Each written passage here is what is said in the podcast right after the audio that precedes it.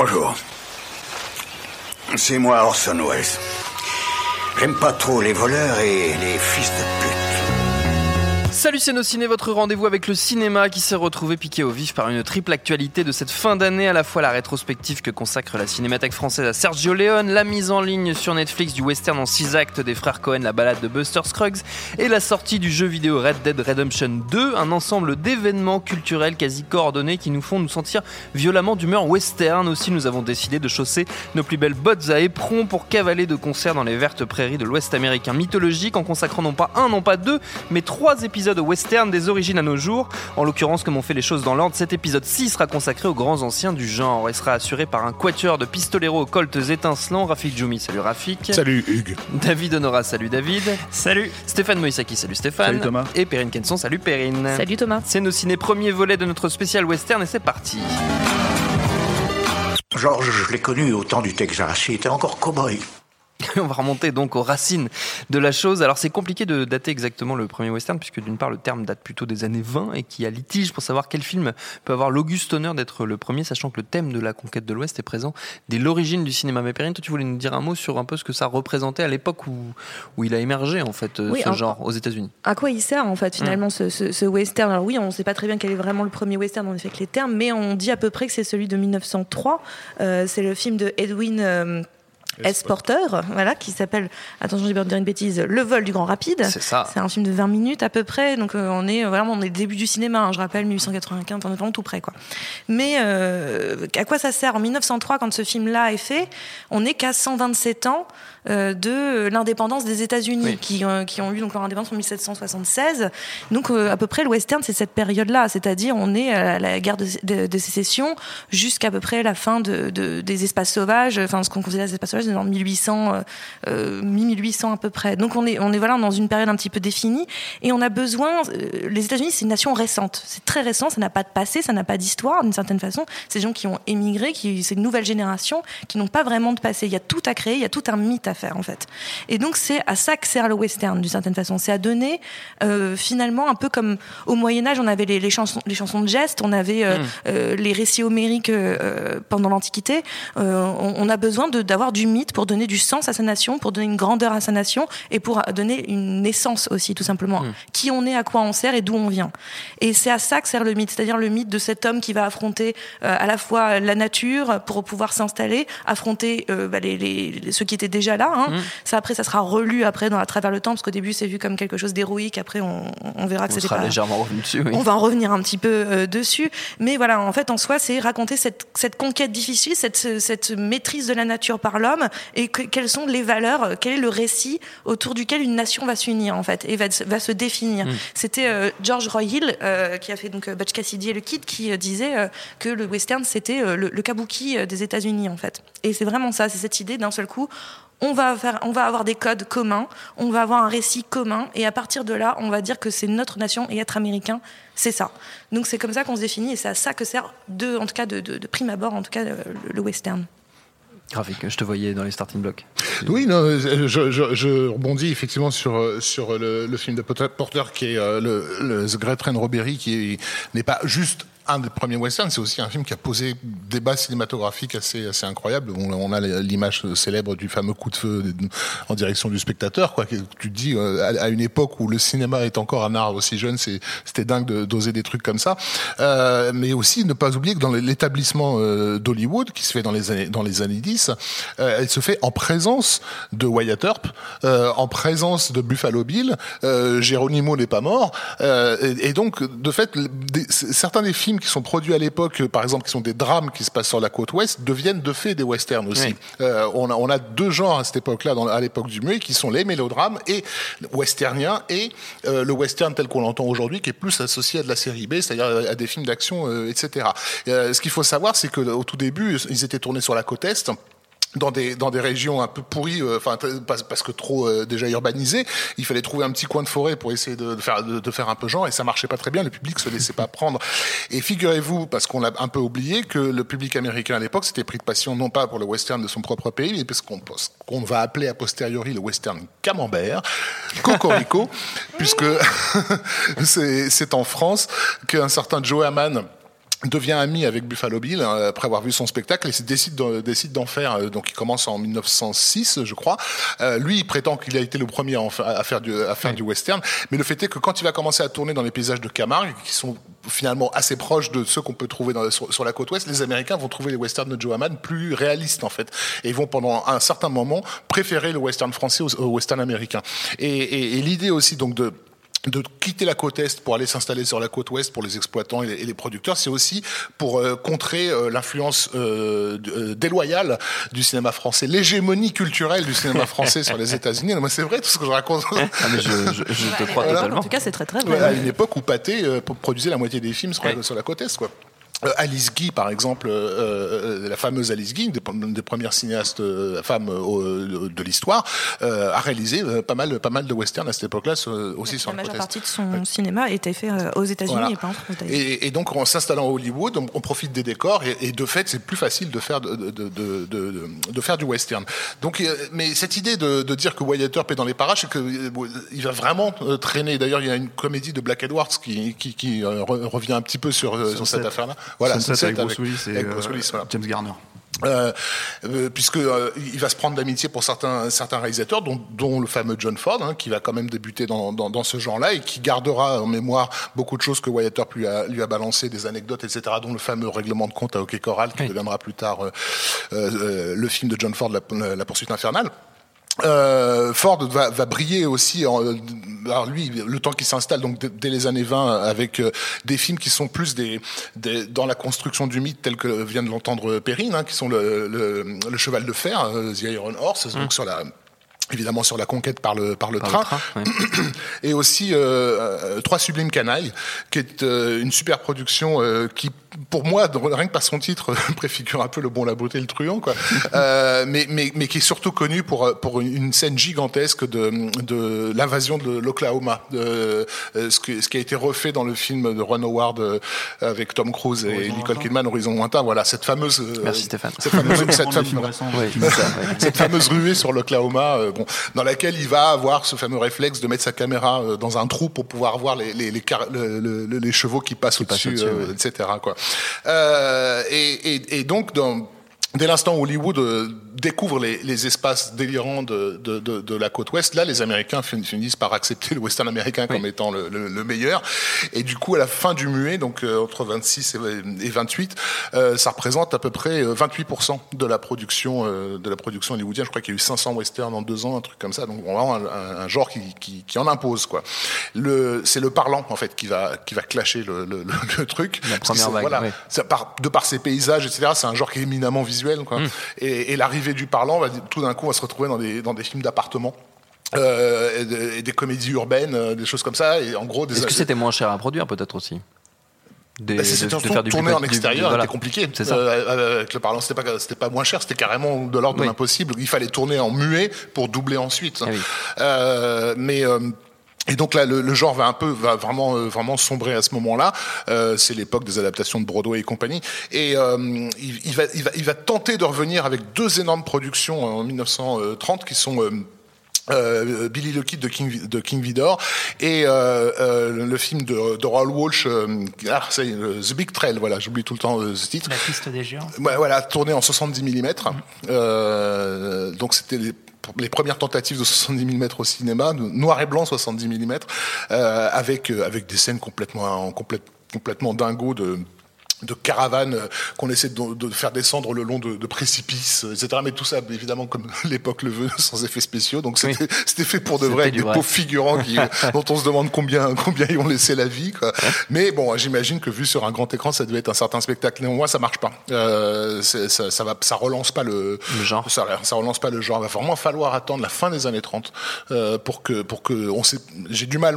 Je suis pas un spécialiste de la sociologie euh, euh, de par le cinéma, mais c'est vrai qu'en en 1939, on a une série de, de, de classiques qui arrivent Qui tous d'un coup. coup. Donc je les ai notés. Il y a Jesse James de Henry King, Le signe de Zorro de Robin Williams. Mmh. Bon, c'est- c'est du western, désolé les gars. Euh, la piste de Santa Fe et Dodge City de Michael Curtis avec Carol Flynn. Pacific Express de Cécile B2000 qui sera sélectionné à Cannes mais, mais, mais le, fameux festival qui n'aura jamais lieu euh, de 1939 Le Grand Passage qui est le premier film en couleur de, de, de King Vidor qui est magnifique hein, sur euh, bref euh, passons et enfin le classique des classiques euh, Stagecoach euh, chevauché fantastique de, de, John Ford mm. qui va devenir le le comment on pourrait appeler ça le moule en fait mmh, du, genre c'est-à-dire il y a tout dedans. Mmh. donc à partir de à partir de ce film là il y aura plus qu'à se servir dans, dans, une ou deux séquences pour faire un western qui tienne à peu près debout. Pour l'anecdote pour, pour ceux qui n'ont pas vu ce film et j'invite à, à, à, à, le, le voir euh, il faut savoir qu'Orson Welles avait décidé de le, de le regarder en boucle. Il a regardé quelque chose comme 208 fois je crois en compagnie de la monteuse pour se faire tout expliquer. Et c'est uniquement ça, d'après lui, qui lui, a appris, qui lui a appris le cinéma avant de faire euh, Citizen Kane. Donc voyez, voyez le film, voyez euh, Stagecoach 208 fois sur une semaine, et ensuite la semaine suivante vous réalisez Citizen Kane. Citizen Kane juste, juste, après. C'est la, seule solution. David. Euh, effectivement, c'est, euh, je dirais que donc on a on a parlé vraiment des tout débuts du western, mais La Chevauchée fantastique, ça, ça, va être le film qui va lancer le, le western classique américain. Mm. Et c'est intéressant parce que c'est euh, aussi la rencontre de John Ford avec John Wayne, qui lui va incarner euh, le western américain et le western classique. Et, euh, en fait, suivre la carrière de, John Wayne raconte un peu l'histoire de, ce western classique américain. lui, dans les années 30, donc avant, avant de, de faire ce film avec John Ford, il je dirais, enfin, quand tu regardes sa filmographie, moi j'ai vu peu de films de cette époque et c'est, on a l'impression que c'est une sorte de, John Wayne exploitation où il faisait des, dizaines de westerns, notamment avec euh, Robert Bradbury et, George Sherman, euh, qui ont fait euh, voilà vraiment beaucoup de films avec lui dans lequel il jouait le, un, rôle un peu de jeune premier cowboy extrêmement viril, etc. Et en fait, ce qui est intéressant avec John Wayne, c'est qu'il va incarner différentes figures du, western qui vont évoluer avec le temps. Et dans La Chevauchée Fantastique, il joue un hors-la-loi, il s'appelle Ringo Kid. Et euh, qui accompagne du coup la, la, la, diligence qui doit euh, traverser un territoire euh, menacé par les euh, par des Indiens et, et en fait notamment la notion de territoire a, a une importance assez capitale bah, dès, dès, ce film-là et comme disait Rafik tout est posé là et, non, et, notamment en fait Monument de Valley qui est un, un décor bah, mm. qui est devenu vraiment mythique du western avec l'icône du western ouais. je suis pas expert en géologie je ne sais pas comment appeler les sortes de, de, de monticules le Monticule, ouais, Pierreux. Je crois qu'on voit tous à peu près de quoi tu parles. Ouais. Canyon, c'est pas des voilà, c'est des sortes de, c'est le contraire du canyon ouais, presque. C'est les bords et, du canyon. Euh, et, euh, et qui sont, enfin voilà, qu'on va retrouver euh, pendant 20 ou 30 ans quasiment en, en, en, toile de mm. fond de, de, de tous les westerns tournés là-bas, parce qu'en plus c'est bah, à proximité d'Hollywood. Euh, on a des grands espaces euh, bah, qui se prêtent euh, particulièrement bien au tournage. On est dans des conditions climatiques qui, qui, qui peuvent s'y prêter aussi. C'est à la fois loin et pas loin. Et ouais. John Ford aimait bien aller là-bas parce qu'il s'éloignait des studios et ouais. du coup on le faisait pas chier on quand faisait, il était. Euh, en plus, euh, il a tellement, tellement tourné dans, dans, dans, cet endroit que les gens considéraient que c'était pratiquement sa propriété. Donc personne n'allait l'emmerder là-bas. Pas mal, ça va, ça va pas dégueu. Et, euh, et après, euh, en fait, mine, mine, de rien, donc euh, il y, y, a pas mal de films qui se tournent. On va peut-être avoir l'occasion de parler après, mais je vais juste dérouler un petit peu la, la, la carrière de John Wayne. En fait, dix ans plus tard, il refait des films avec John Ford où, où là, il est plus le hors-la-loi, mais il, incarne un autre personnage mythique du western. C'est le, le, pas encore le shérif, mais le, plutôt l'officier de cavalerie. Euh, donc, la notamment tunique bleue, quoi. La tunique bleue, exactement. Et il laisse ça une première fois dans, dans le massacre de Fort Apache, donc de John Ford en, en 48. Et ensuite dans La Charge héroïque, qui je crois est le premier film de, John Ford en couleur, je suis pas sûr, mais en tout cas c'est en tout cas c'est un film euh, euh, en Technicolor où la où la couleur a, a une importance euh, assez assez capitale, euh, qui est qui est encore un film en, en 1.33. Euh, on n'est pas encore arrivé dans le western en scope euh, qui va vraiment aussi marquer son son époque, et on est encore dans un dans un cas où on est sur des structures euh, de enfin des structures morales de personnages assez euh, assez nettes en fait avec euh, en, en, gros des, des, des, personnages qui défendent la, la, la veuve et l'orphelin mmh. contre les Indiens qui sont des antagonistes assez peu incarnés même si dans dans la charge héroïque qui s'appelle en anglais, euh, She wore a yellow ribbon. Euh, elle portait un, ruban, jaune. Euh, le personnage de, John Wayne, en fait, il, il, en fait, il avait un ami indien et donc il essaye un peu de concilier, de faire en sorte qu'il y ait le moins de morts. Mais même le massacre de Fort Apache, il y a déjà un peu une, une amertume qui commence à, à se faire jour. Mais c'est vrai qu'on reste dans un truc relativement patriote, etc. Il faut pas oublier que les, on, est dans les années 40, les États-Unis sont, sont, en guerre euh, voilà, contre deux ennemis euh, sur les deux fronts. Il y a quand même aussi le besoin de, hmm. de soulever le patriotisme du pays. Ça, et juste avant, je venais ce que toi tu avais dit, puis dans la lignée de ce que dit euh, évidemment parce ce qu'on dit tous, c'est que tout simplement, le, dans les, en 39, euh, la fin des années 30 aussi, c'est que on est sorti en 29 de cette crise euh, financière euh, aux États-Unis qui a été très forte, le krach boursier en fait. Donc il y a eu une énorme perte de morale aux mmh. États-Unis, une grande dépression, une, très grande dépression, c'est le cas de le dire. Et donc il y a eu aussi le besoin de reconstruire ce que c'était que l'Amérique, c'est-à-dire de reconstruire à un mmh. moment donné le moral et l'idéal, l'idéal américain et de dire qu'est-ce qu'on est, qui on est. Et on a déjà eu des batailles, on a déjà vaincu des choses. Regardez, on l'a déjà fait à ce moment-là. Mmh. On peut le refaire. Notre ennemi c'était les, c'était les Apaches, c'était les, c'était ou c'était la nature. Maintenant, euh, notre ennemi, euh, c'est l'argent. Donc, en fait, il y a un moyen de dire, on réaffirme notre, hmm. notre. Donc, c'est aussi pour ça que, le, à mon avis, du moins, je ne suis pas encore pas une experte non plus en sociologie, mais je pense que c'est à ce moment-là aussi que, euh, évidemment, John Wayne et ça, on peut, ont pu retrouver un attrait fort, fort du public, du moins à ce moment-là, le western. Et, du coup, en fait, la, figure héroïque un peu irréprochable qu'incarnait John Wayne dans les années 40, elle a un tournant encore avec John Ford euh, dans les années 50, avec euh, ce qui est euh, enfin, souvent considéré comme un, des, des chefs-d'œuvre absolus du genre, c'est La prisonnière du désert, où là, en fait, il est en, en, proie et en questionnement avec son propre héroïsme et surtout sa solitude. Et c'est un, un, film sur la solitude du héros qui, pour, pour raconter rapidement l'histoire, c'est une famille se, se fait attaquer par des Indiens. Euh, plusieurs des jeunes filles se font kidnapper. Euh, la, plus jeune, euh, on en perd la trace et John Wayne va se mettre en tête de la retrouver, mais ça, dure extrêmement longtemps, pendant, plusieurs années. il il, est, enfin, il incarne vraiment le, héros solitaire qui, presque ne veut pas être aidé et veut, mener cette, cette tâche seul.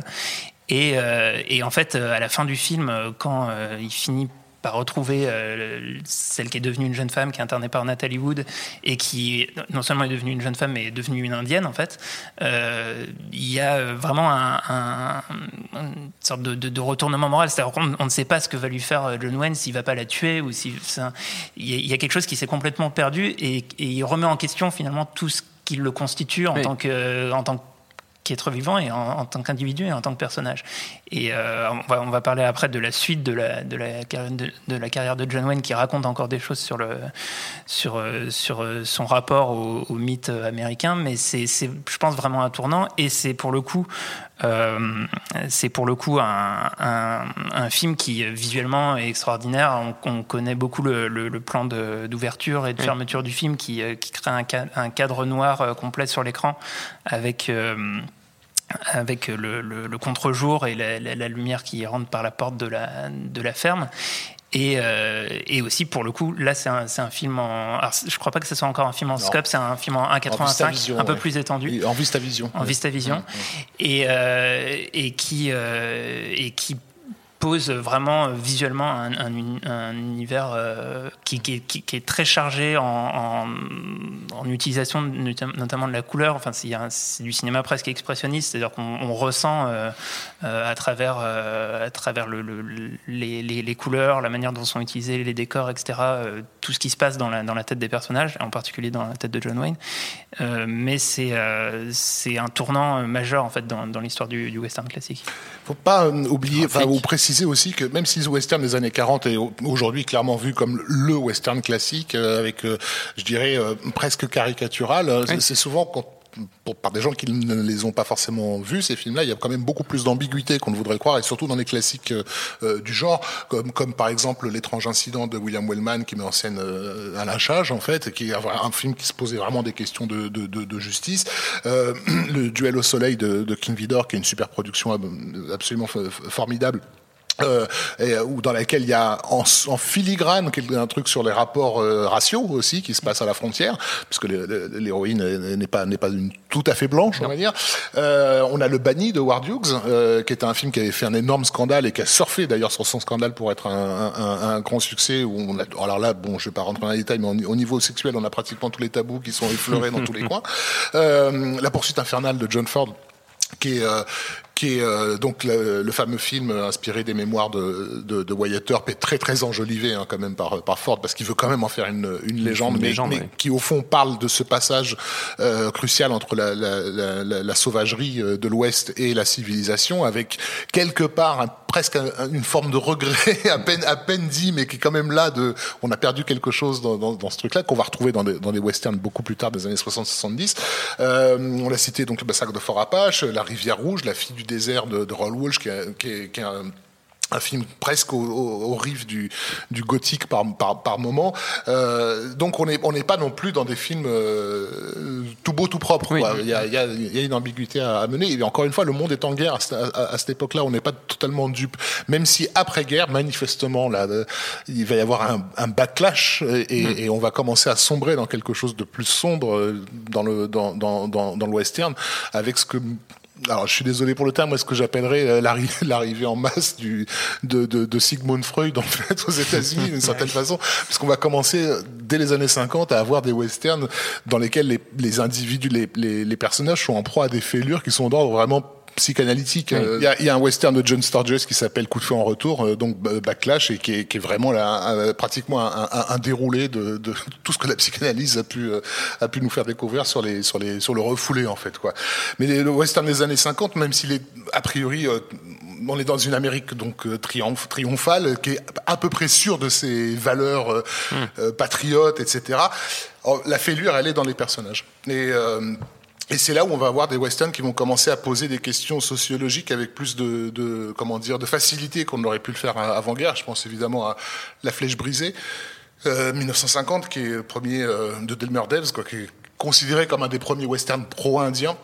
Il, il, faut, il faut, même s'il ne faut pas le, voir la chose de façon encore une fois caricaturale, il y a eu auparavant des, des comment dire, on allait déjà dans cette direction-là, mais là c'est vraiment le sujet central du, mmh. du du film.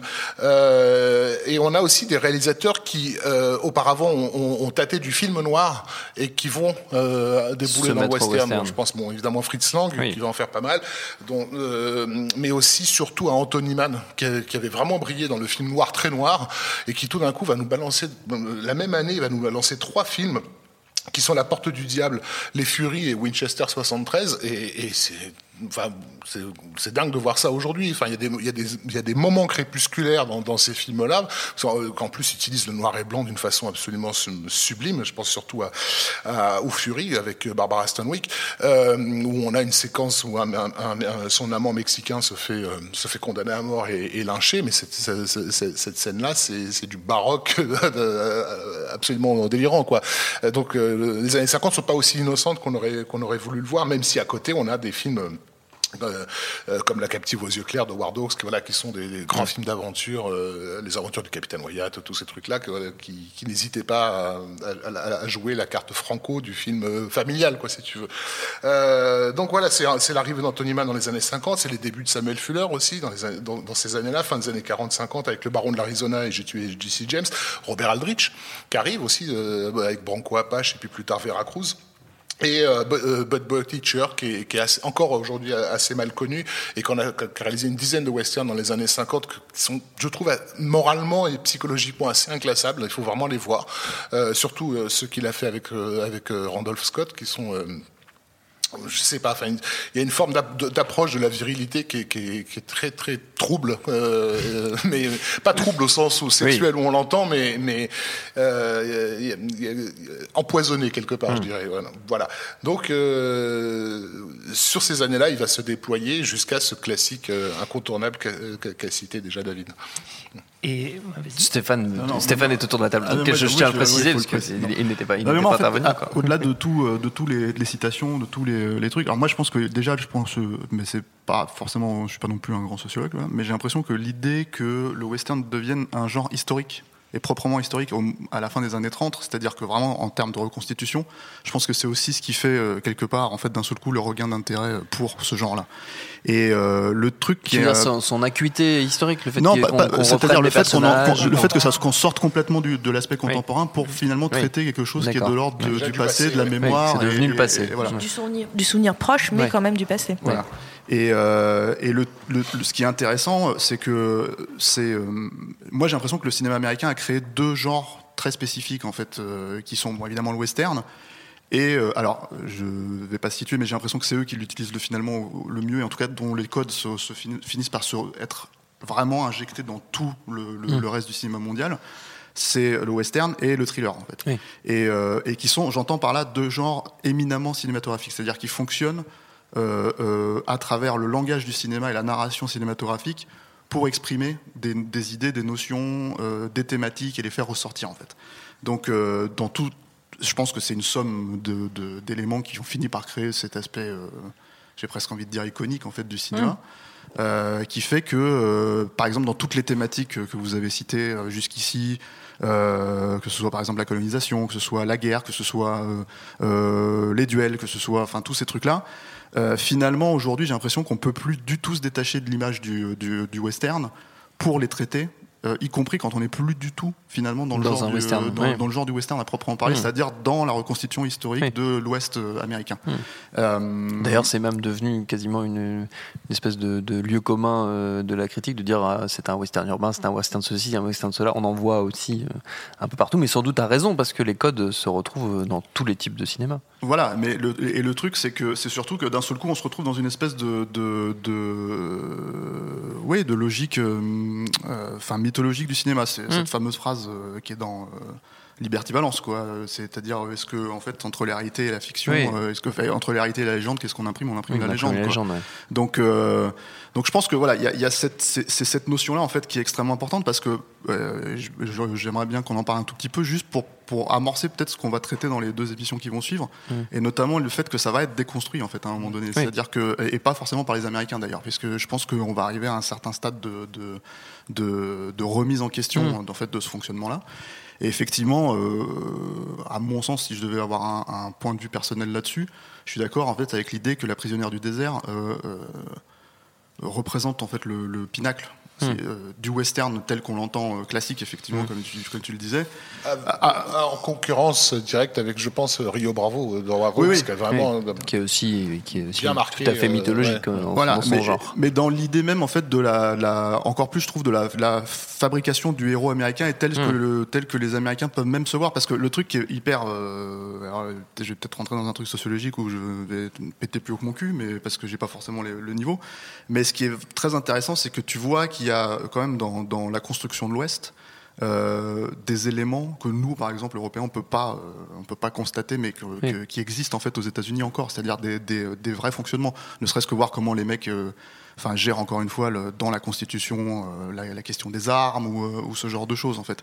Et du coup, euh, la frontière. la frontière, la frontière, voilà. bien sûr. Et, et, et ça, c'est énormément d'éléments qui finissent par se retrouver dans, dans euh, qui sont traités dans le western en soi, c'est-à-dire par le biais du western, parce Mm. que historiquement, c'est, euh, c'est- c'est- c'était euh, dans cette époque-là, ça s'inscrivait dans cette époque-là, mais qui finissent par être euh, qu'on peut finalement euh, balancer dans d'autres euh, dans d'autres genres. Je, euh, je veux dire, euh, Star Trek, c'est la, dernière frontière, l'espace, sûr, c'est ça ouais. la logique, et c'est une logique de western.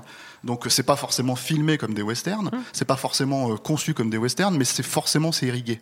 Et du coup, c'est ça qui en fait aussi un genre, je pense, totalement, enfin primordial, parce qu'il y a, il y a aussi cette image un peu, je pense justement de, de, de désuétude en fait de cinéma à papa dans ce genre-là. Euh, qui pour moi est un peu en porte-à-faux avec euh, ce qu'est vraiment le genre en soi, Oui, puisque c'est un genre d'une d'une richesse euh, voilà. tellement délirante que c'est ça, ça fait toujours du mal. Moi, je me souviens d'une émission il y, a, il y a très longtemps sur la chaîne Ciné Cinéphile où il y avait plusieurs cinéphiles qui étaient en, en- en- à, la- à une table et il y avait une présentatrice absolument insupportable, je sais plus son nom, et qui à un moment donné leur dit mais, mais qu'est-ce que vous, qu'est-ce que vous aimez dans le western? C'est genre vraiment comme si euh, il fallait se justifier. Et personne n'a osé lui C'était répondre. Rosex, ma cousine. personne, Désolé, hein. personne n'a osé lui répondre à un truc qui est, je, je suis désolé, mais qui est vrai. Quoi. Comment on peut se prétendre cinéphile sans s'intéresser au western? Oui. Dans un genre qui a irrigué toute l'histoire du cinéma d'une façon aussi violente. Quoi. Et puis surtout qui est, Qui est le seul, pas monolithique, le seul genre cinématographique, à ma connaissance, dans lequel absolument tous les récits sont possibles. Hum. Et donc, où, de fait, tous les récits ont été faits. C'est-à-dire Et- que tous les tous autres les genres, genres, en fait, tous tous les les autres, genres. voilà, Euh, tous les autres genres sont, sont, sont euh, tous les autres genres ont une obligation Hmm. de, na- de narration. C'est-à-dire dans un thriller, il faut, il faut qu'il y ait, un- qu'il y ait- qu'il y ait un meurtre. C'est un- sinon, tu, le- tu le fais pas. Alors, le western n'a aucune obligation euh, euh, narrative. Il n'a que le décor en fait qui le, Hmm. qui le détermine vraiment. Mais je pense que c'est ça aussi pourquoi les gens parfois disent j'aime pas le western en fait c'est euh, justement parce que cette image d'épinal du western c'est-à-dire forcément les grands espaces que tu disais monument de vallée euh, des mecs avec des flingues euh, des duels une petite meuf qui euh, qui qui une damoiselle en détresse quoi euh, et une autre qui est une prostituée et et des indiens qui se font qui se font buter ou qui scalpent. Donc en fait on a l'impression qu'il y a ces- que c'est ça le, western. Et je pense que quand on dit j'aime pas le western c'est qu'on ne voit pas la richesse ce qu'il y a autour de presque ces, ces, incontournables j'ai envie de dire. Oui il y a les grands décors ça c'est obligatoire hein, d'une certaine façon. Oui euh, il y a pendant très longtemps l'homme l'homme fort qui va à la conquête. Oui il y a la position de la femme euh, qui peut qui n'est qu'un être qu'on peut aimer de toute façon mais qui n'est pas qui n'a pas forcément de, force ce qui arrivera après par la suite ce qui n'est pas le cas toujours. Et en fait mais euh, au bout d'un moment c'est c'est ce qu'on s'imagine. Je pense que quand on dit j'aime pas le western c'est je n'aime pas euh, ce que j'imagine être le western ce que je limite au western en fait. ça, oui. et c'est je pense que les gens de manière générale parce que ce qui a été passé beaucoup à la télévision aussi, parce que les gens font leur culture par la télévision, surtout à une certaine période, euh, c'était c'était typiquement ce type de, de western-là. Et aussi parce qu'ils écartent tout ce qui, à leurs yeux, n'en est pas. Euh, Oui, alors mais que ils ne est. pensent pas que c'en Euh, est. En fait, c'est-à-dire que je pense qu'il y a un- une absence exemple, de culture que pas, ceci est du western. Euh, si tu fais à la, si tu passes à la cinémathèque Le Vent de Victor tu vois, tout, tout- tout le monde va aimer, c'est un grand classique. Personne va considérer ça comme un western. T'as envie de dire, bah si, c'est un western.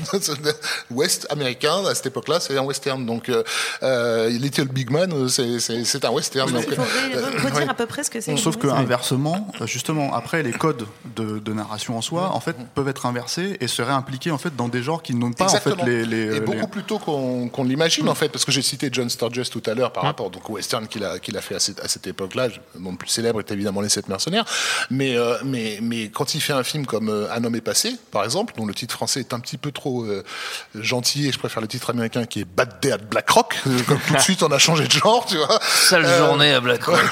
Ça avec, arrive de la avec Spencer Tracy qui déboule dans une ville paumée de l'ouest, américain euh, pour euh, et personne sait exactement qui est cet étranger et en gros tout le monde veut sa mort quoi.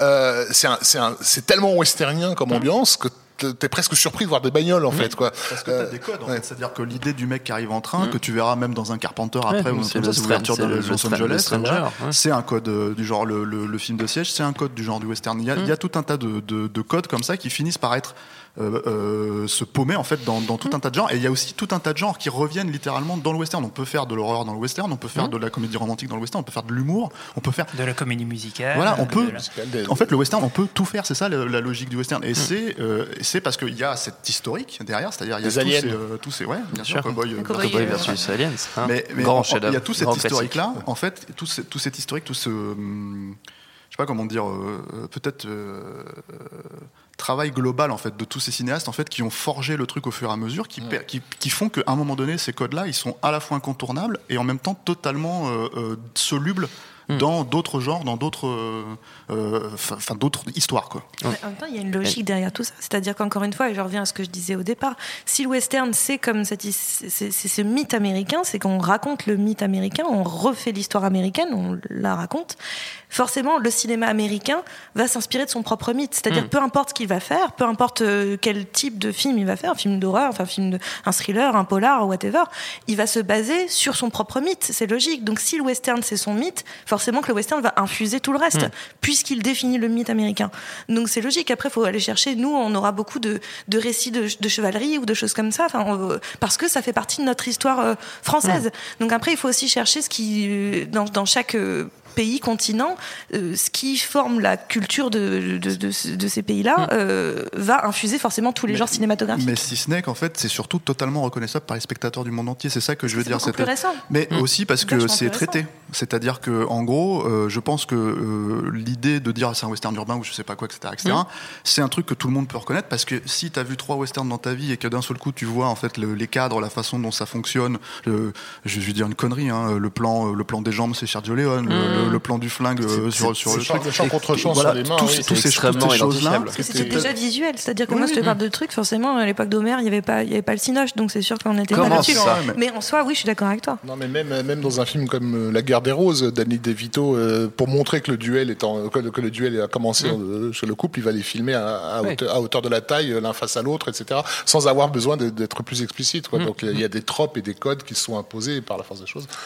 On va arriver à la conclusion de ce premier épisode. Ouais, David, on on on on n'a pas parlé des, On grands espaces. On n'est pas à la conclusion, je pense pas, parce qu'on a, on a que. Il va t'expliquer comment on fait l'émission. euh, Ouais, Non, c'est mais, c'est toi euh, qui on anime. Enfin, pour le coup, euh, il, il faut qu'on ait un petit peu plus de temps pour euh, dérouler ce, ce- ce- au, au moins la, la fin de, de la carrière de, de John Wayne dont je C'est pour ça que je te Et, donne euh, la parole, mon garçon. Et en fait, on, on évoquait euh, tout à l'heure euh, Rio Bravo, et euh, il faut quand même en, en parler un petit peu. Euh, c'est c'est intéressant, c'est parce qu'on vient de dire que le, le- le western, en fait, euh, euh, avait créé son propre mythe et euh, commençait finalement très tôt à, à, le, à le remettre en question pour traiter des, pro- des préoccupations à l'époque très contemporaines. Et en fait, Rio Bravo, c'est complètement une émanation de ça, puisque c'est une réponse de Ward Hawks euh, au Train s'il fera trois fois de, de Fred Zimman euh, avec euh, Gary Cooper, euh, que, que Hawks et, et John Wayne considéraient comme anti-américains. Pour faire certain comme un film de hipster. Voilà.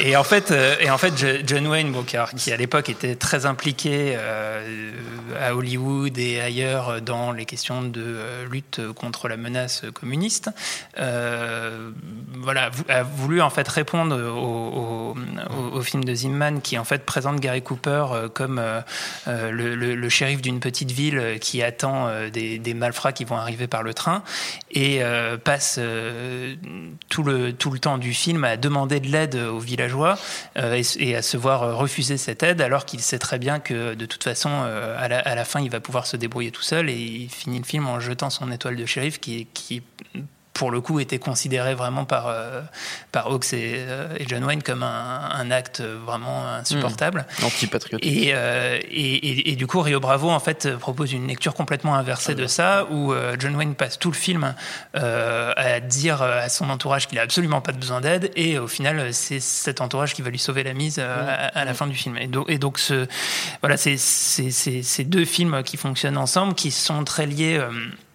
À leur contexte politique, euh, au moment où ils ont été faits, qui ont même eu des réutilisations politiques. Notamment, il y a un truc assez marrant avec le train sifflera trois fois. C'est en Pologne, en fait, euh, au moment en 89, euh, au moment des premières élections euh, libres, euh, c'est le, le parti de Lech Walesa qui utilisait euh, le- un détournement de l'affiche et de Gary Cooper euh, pour euh, pour être en fait le représentant de euh, d'une sorte de, de- de personnage fier qui lutte euh, contre Mm. le mal et qui allait incarner euh, le, le- le- le renouveau face au communisme. Donc euh, il y a ce truc doublement inversé en fait par rapport à la manière dont il était considéré à l'époque et la manière dont il a été réutilisé en Pologne euh, euh, des années plus tard. Et puis euh, en fait, euh, la- la- la- pour terminer, mais je me dépêche un petit peu parce qu'on n'a quand même pas beaucoup de temps. Euh, la, la- la- la- la fin, la suite de la, de carrière de, de- de John Wayne, même si euh, il va tourner euh, euh, à la fin des années 60 et, dans, et au début des années 70 encore quelques autres films, notamment pour Hawks, et il va aussi tourner le- le- l'original de, de True Grit, euh, je crois en, en 1970. Euh, il, euh, il fait un western qui, pour moi, vraiment tourne la page du, du- du western classique, c'est l'homme qui tue Liberty Valance. Citer, en fait. qu'on a ouais. déjà cité. A- Non, je- j'allais citer. Il a- Et les sept mercenaires. Il y a deux, il y a deux westerns qui sont ce qu'on pourrait appeler aujourd'hui des westerns crépusculaires euh, qui vont qui ont effectivement contribuer à tourner la page assez tôt, hein, puisque le premier c'est Shane en 1953 de George Stevens, l'homme de- euh, l'homme des, des vallées perdues, euh, qu'on a vu dernièrement euh, abondamment cité dans Logan.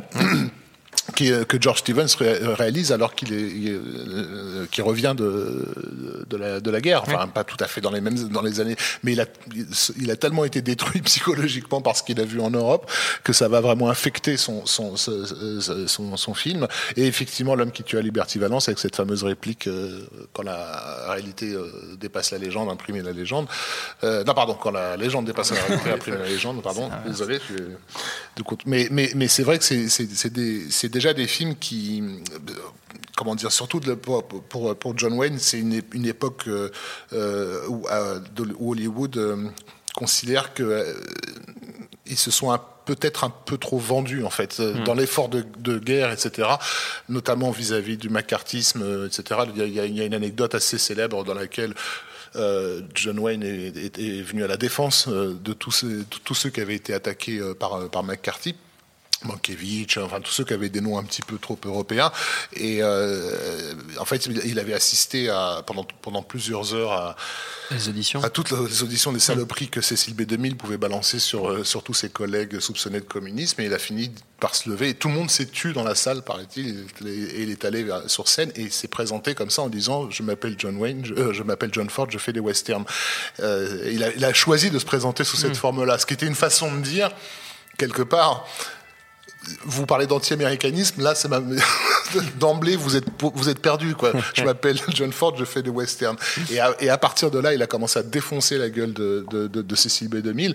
Euh, mais en même temps, il réalisait à quel point le pays pour lequel il, a, il s'est battu et pour lequel il a, il a, il a tant fait au niveau de la mmh. construction mythologique. T'enlèves les films de John Ford, c'est l'impression que l'Amérique n'existe plus, quoi. Euh, si, si, c'en était pour arriver à ce point-là, il y a quelque chose qui, s'était perdu en route. Et, je pense que l'homme qui tuait Liberty Valence est une réponse à, cette, amertume-là. Et quant à, à Rio Bravo, que tu as très justement euh, mis en, confrontation avec euh, euh, Le Train sifflera trois fois, c'est aussi deux films qui témoignent d'une vision complètement différente de, l'Amérique, telle, qu'elle peut être vécue vraiment par ce que j'appellerais les citadins d'une certaine façon. C'est Le Train sifflera trois fois, c'est New York quelque part. Euh, c'est la vision de l'Amérique qu'on peut avoir quand on est à New York. Quoi. Et, et la réponse, euh, euh c'est pour ça que je disais tout à l'heure, c'est un film de hipster. Quoi. Et, la, et la réponse de Howard Hawks et, de John Wayne, c'est un peu l'Amérique de Trump, quoi. C'est un peu, mais allez-vous faire foutre, quoi. L'Amérique, c'est pas ça, c'est pas ces valeurs-là, quoi. Euh, et donc, c'est deux films qui qui vraiment portent des, des visions euh, presque antinomiques des, des, des États-Unis, mais qui sont deux visions qui existent, qui ont mm. toujours existé dans le pays, en fait. Quoi. David Et euh, bah, juste si on, si on, doit conclure, j'avais un petit panaché de, de western des années 50 qu'on n'a pas eu le temps de citer. Je les grands espaces, putain de Alors, Bah oui, on avait prévu de, de, passer la, la, musique des grands espaces de William Wyler avec Gregory Peck, où il débarque dans un, dans un petit bled euh, en, en, venant de la ville, justement. C'est un personnage qui, qui est le film ultime sur la question de la virilité. Il ouais. faut absolument montrer ce film à tous les garçons euh, préadolescents, c'est absolument essentiel. Euh, non, mais je, je, on peut être viril en ayant un petit chapeau.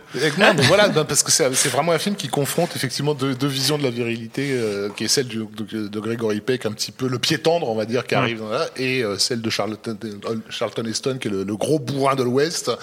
Et la virilité n'est pas forcément du côté où on l'imaginerait, euh, etc. Il y a des rôles de femmes assez, assez magnifiques aussi dans, dans ce film-là.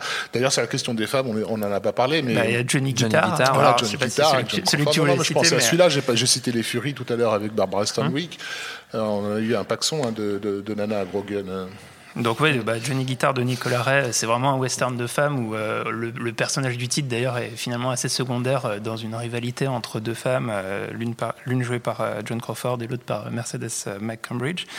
je voulais citer aussi le gaucher d'Arthur Penn, qui est, qui, est encore un exemple du fait que dans le western on peut faire tous les genres parce que ça c'est quasiment un teen movie en fait où, qui où Paul Newman, enfin un teen movie euh, c'est pas American Pie, hein, mais plus dans, dans, dans l'ambiance de la, la fureur de vivre, on va dire, euh, où, euh, où, où l'idée c'est de canaliser euh, euh le personnage de Billy mmh. the Kid, et, et, donc c'est inspiré du, du, de Pat Garrett et, et, Billy the Kid qui va aussi être, être mis en scène par Peckinpah dans les années 70. Peckinpah, dont on va pouvoir parler dans la prochaine émission. Tout à fait. Et puis, et puis je voulais aussi citer 40 tueurs de Samuel Fuller, 40 Guns, qui va être plus dans une veine presque série B. C'est un film très court d'une heure quinze qui est tourné en noir et blanc mais en, cinémascope et en, scope en tout cas. Je sais pas si c'est du cinémascope et, et, dans lequel on retrouve aussi Barbara Stanwyck dont Rafik tu parlais tout à l'heure et qui qui fait état effectivement d'une violence